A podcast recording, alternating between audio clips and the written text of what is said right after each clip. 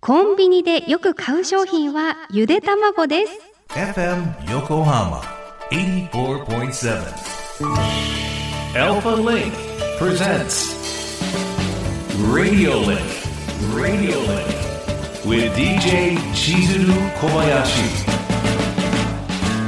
小林千鶴がお送りしています FM 横浜アルファリンク presents Radio Linkここからは物流モノシリンクのお時間です知ると誰かに話したくなる物流業界のいろんなトピックスを深掘りしていきます。今回は流通や物流という視点から見たコンビニ業界にモノシリンク。ゲストに流通やマーケティングコンビニ業界に詳しい消費経済アナリスト渡辺弘明さんをお迎えしました。どうぞよろしくお願いします。あの実は私コンビニ店長の元娘ということで、あそうなんですか。そうそうどこのチェーンかは公表してないんですね。えセブンイレブンです。あ、なるほど、ナンバーワンですね。ナンバーワありがとうございます、はい。なので今日は楽しみにしてましたじゃあ、なんか小林さんの前で喋ると、それ違うじゃんとか言われるかもしれないですそんなね。ことない、そんなことない、い、ろいろと学ばよろしくお願いさします。せてください。ではここで渡辺さんのプロフィール簡単にご紹介させていただきます。1967年生まれ、静岡県浜松市出身の渡辺さん。コンビニの店長、スーパーバイザー、バイヤーとして22年間、さらにメーカーのマーケッターとして7年間、独立して4年間従事し、およそ780品目の商品開発にも参加されました。その後は、ホンマデッカ TV などのバラエティから、ライブニュースアルファなどの報道番組まで数多くのメディアに出演するなど、マーケティング、流通、コンビニ業界を知り尽くした専門家として幅広く活躍されていらっしゃいます。めちゃめちゃすごい人に聞こえるプロフィールですけどめめちゃ。くちゃすごい人なんですよ。なすごくはないです。いやいやいやいや、はい今ご紹介した中に浜松市ご出身ということで、はい何区なんですか？中区です。シティボーイですね。駅から歩いてうんうんうん。10分です。あ、まさにシティボーイ、街の男と言われてました。本当ですね。浜松の方って、あの、街の中、駅の真ん中に行くときに街行くって言うんですよね。ああ、そうかもまさにしれない。街住んでました。はい。あの御社のお名前の一部を見て、あ、浜松の方なんだなそうですね会社がやらまいかマーケティングで名前で浜松のことわざでやらまいか何でもやってみようっていう精神があってそれを会社名にしました、ね、もうすぐ、あ、ありがとうございます方だってわかりました。さあさあさあ、その生まれ育ちが、はい。まあ浜松ということで、その後大学卒業後、ローソンに入社されたということなんですけど、そのはいきっかけって何ですか、1990年ってバブルだったのでええええどこでも会社入れた時代だったんですがが、私あの体育会系でもないですしうんうんゼミもやってませんし、ええ。卒論もやってないのであ、卒論も？何もやってない大学生だったんですよ。ええええただローソンぐらいしか受からなかったというその当時ですね今ローソンぐらいしかっていうと ローソンに怒られるんですけども。当時はですねコンビニエンスストアに大学卒業して入る人っていなかったんですよあんまり。うんうんうん、なんか24時間やってる水商売の流通業みたいに思われてたのでコンビニに大学出て入るのって時代だったんですね。でも拾っていただけたので、まあ、入ろうかなとでただしちょうど24時間の営業が認められて伸びるんじゃないのみたいな感じでちょうど東京に出てきた1986年ぐらいに浜松その当時あんまりコンビニなかったんですけど高校時代。ちょこちょこちょこちょこコンビニができてきて一人暮らしでお世話になってたんですよ。これこれから伸びるなと思って。それもあって入りましたね。あー。えはいで実際にさっき学生生活では特に頑張ってなかったみたいな何事も頑張ってないですね。でも社会人になってからはガラッと親に言われてたんですよ。大学時代時代まではゆっくりしろと。社会人になって真剣に働けと言われてたので、言われた通りダラダラしてたんですね。だけど言われた通りちゃんと働いたんですよ。あまあ仕事でダラダラというかのびのびとと言ったらちょっと響きがいいかもしれないですねダラダラですけどね。はい。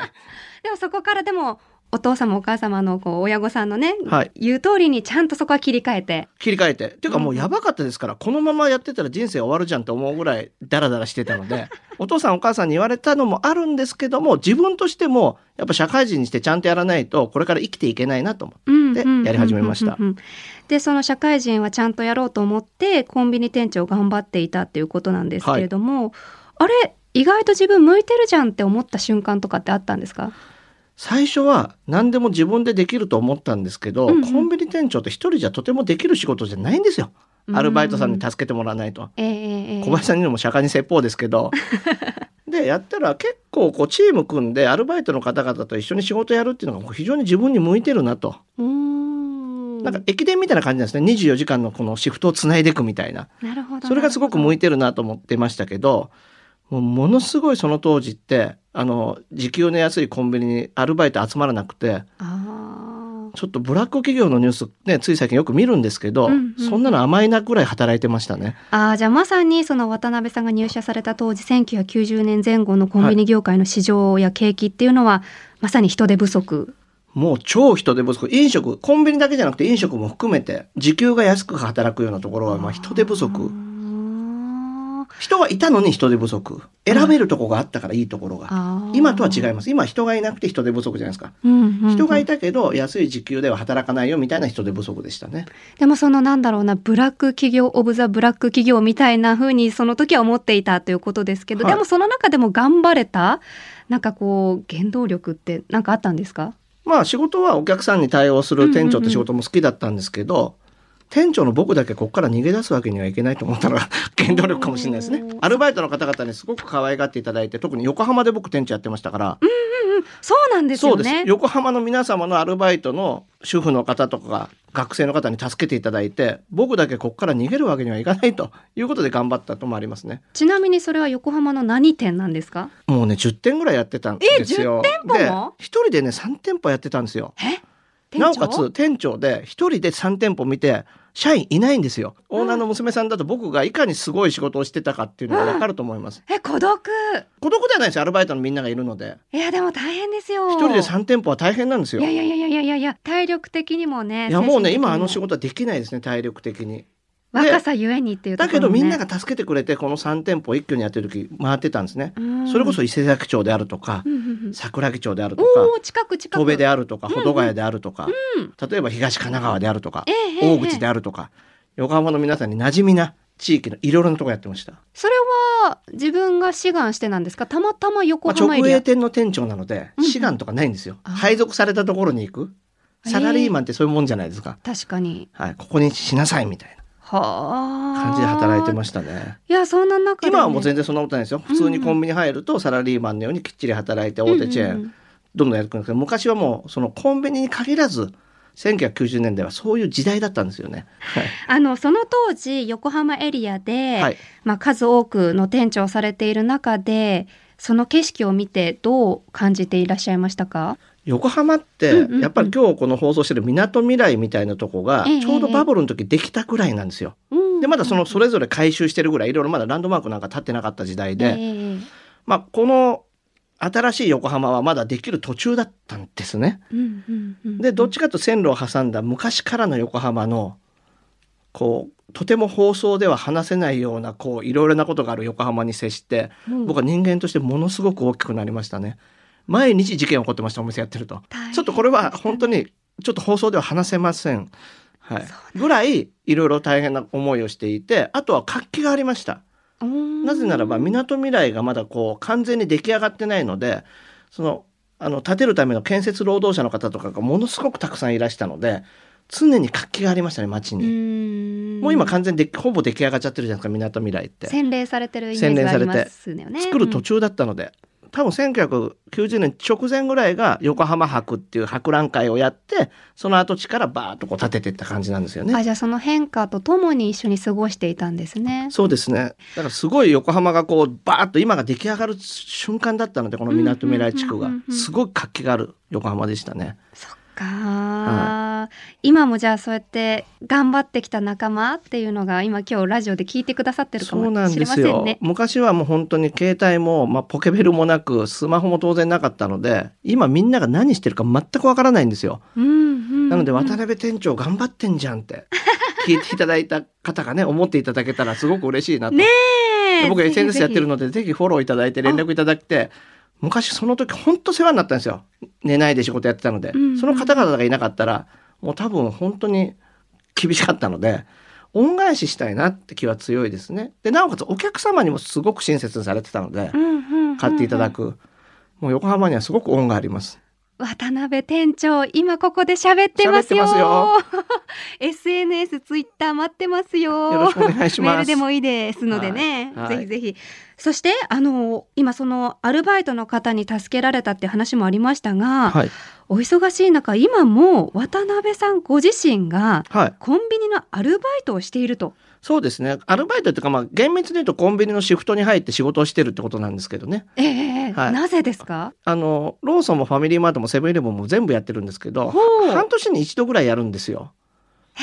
で、まあ、コンビニの仕組みとかが新しくなってるからっていう話ではないんですよ、全く。なくそんなの分かっているので、僕は僕、どっちかというと商品開発してるってさっき言いましたよね。はいで、商品開発ってやっぱマーケット見ないとできないんですよ。あ現場をねで、僕の商品開発ってコンビニで売れるとか一般の小売りで売れるものなので、マスを対象にした商品開発をしてるんですね。マスマーケットのとコンビニってお客さん選ばず来るんですよ。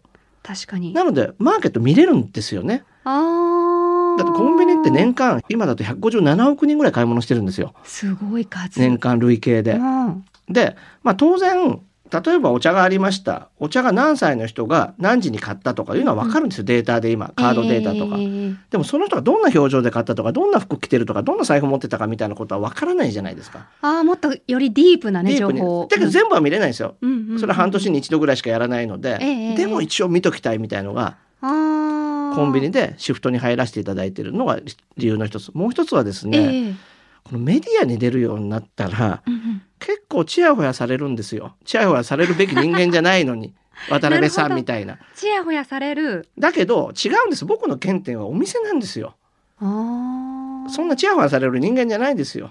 なんでお店立つとその当時の気持ち、若いね、やる気がある気持ち、うんうんお客さんに対する気持ちが戻ってくるので、で、なおかつ研修生でつけてやってるじゃないですか。ええだかええらメルカリとかうんうんアマゾンの受付とかたまにしか来ないと分かんなくなっちゃうんですよ。ああそうですよねお客さんに頻度がね父とか言われるんですよ。早くしろ親父みたいな。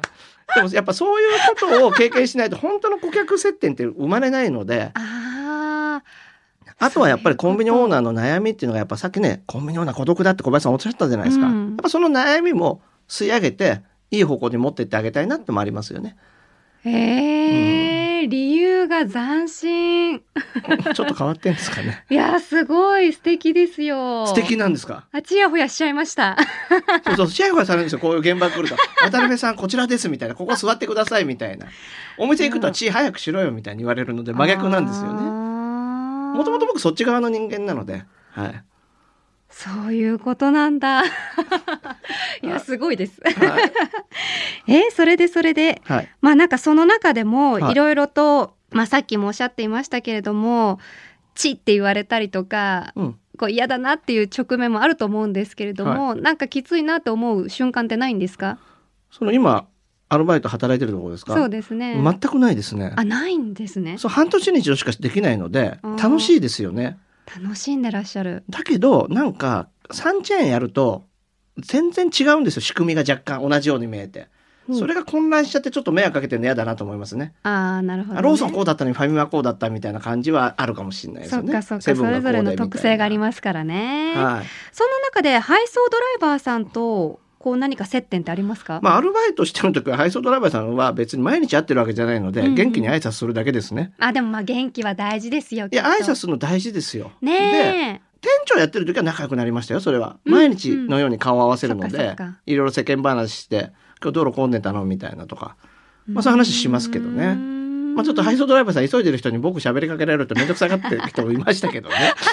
まあいろいろね、お忙しいお仕事中なので。そっかそっか。はいさてあの今と昔のコンビニを比べて。はい。まあ、良くも悪くも大きな違いや問題点っていうのがあるかと思うんですけれども、まあ、現場のね経験者として、働き手目線としてどんな違いを感今じてコンビニ圧倒的に仕事増えてますよね。あーいろんなサービチケットあスがねるとか、さっき言ったアマゾンがとか、なんかいろいろあるじゃないですか。うんうんうんそうですよねっていうのがあったりするんですけど、やっぱシステムとか売り場作りは仕事しやすいようになってて、うんうん例えば昔ジュースってあるじゃないですか、ペットボトルの。はいはいはいあれって後ろから入れてるじゃないですか、今お店。うんうんうんうんで、後ろのところに入れるとこも冷蔵庫で冷えてるじ冷えてますゃないですか。冷えてますとこ入れるじゃないですか。はい昔僕らの時違ったんですよ。普通の棚に乗っていて、それを後ろから入れれなかったんで前から扉開けて入れてたんですよ。あガシャンガシャンって開けてそうすると冷たいやつが前に入ってるんで、冷たいやつ一回出して、ぬるいやつを後ろから入れるみたいな。肉体労働だったんですよ。で発注とかもなんか端末でピピってできなくてノートに書いてあ打ち込むみたいな形だったから昔なんか肉体労働的な部分は多かったんですけどで今システマチックになってるんですがやることが増えたかなみたいなあーだからちょっとどっちがいいかちょっとよくわかんないんですけども、まあそうですね、まあ、これからはちょっと多分セルフレジとかなっていくのでうんまたまた変わっていくんじゃないかなとも思ってますね。そっかそっか、まあ昔のいいところもあり今のいいところもありありそれぞれのねありますよね特徴がね。そうでも楽しいと思いますよいろいろなお客さん見れるので。だからもう高校1年生の一番最初のファーストバイトはコンビニ絶対おすすめします。おおだって世の中見れますもん。で昔と違ってやっぱりね昔は厳しかったですけど今本当いい人が多いのでお客様でもたまにいろいろな人いるんですけどそれも社会経験じゃないですか。確かにね。ですごくそのコンビニの店は働きやすくなってるので、ね、昔と違って、うんうんぜひ高校1年生最初はアルバイトやろうと思ったら近所のコンビニでやるのがいいと思います。ということです、はい。ぜひ皆さん参考にしてみてください、はさて今回はね渡辺さんのコンビニ勤務の歴史やコンビニ愛でね盛り上がりすぎちゃったので。すいません。物流の話してないですね。ということでね来週そこのあたりはお話そうですよね。聞いていきただってそのために呼ばれてるのに 僕の歴史の話でもしょうがねえだろみたいな。じゃあ来週深掘りしていきましょう。深掘りしましょう。はいよろしくお願いします。ありがとうございました。すということで今回の物流モノシリンクはコンビニ業界の話題をお届けしました。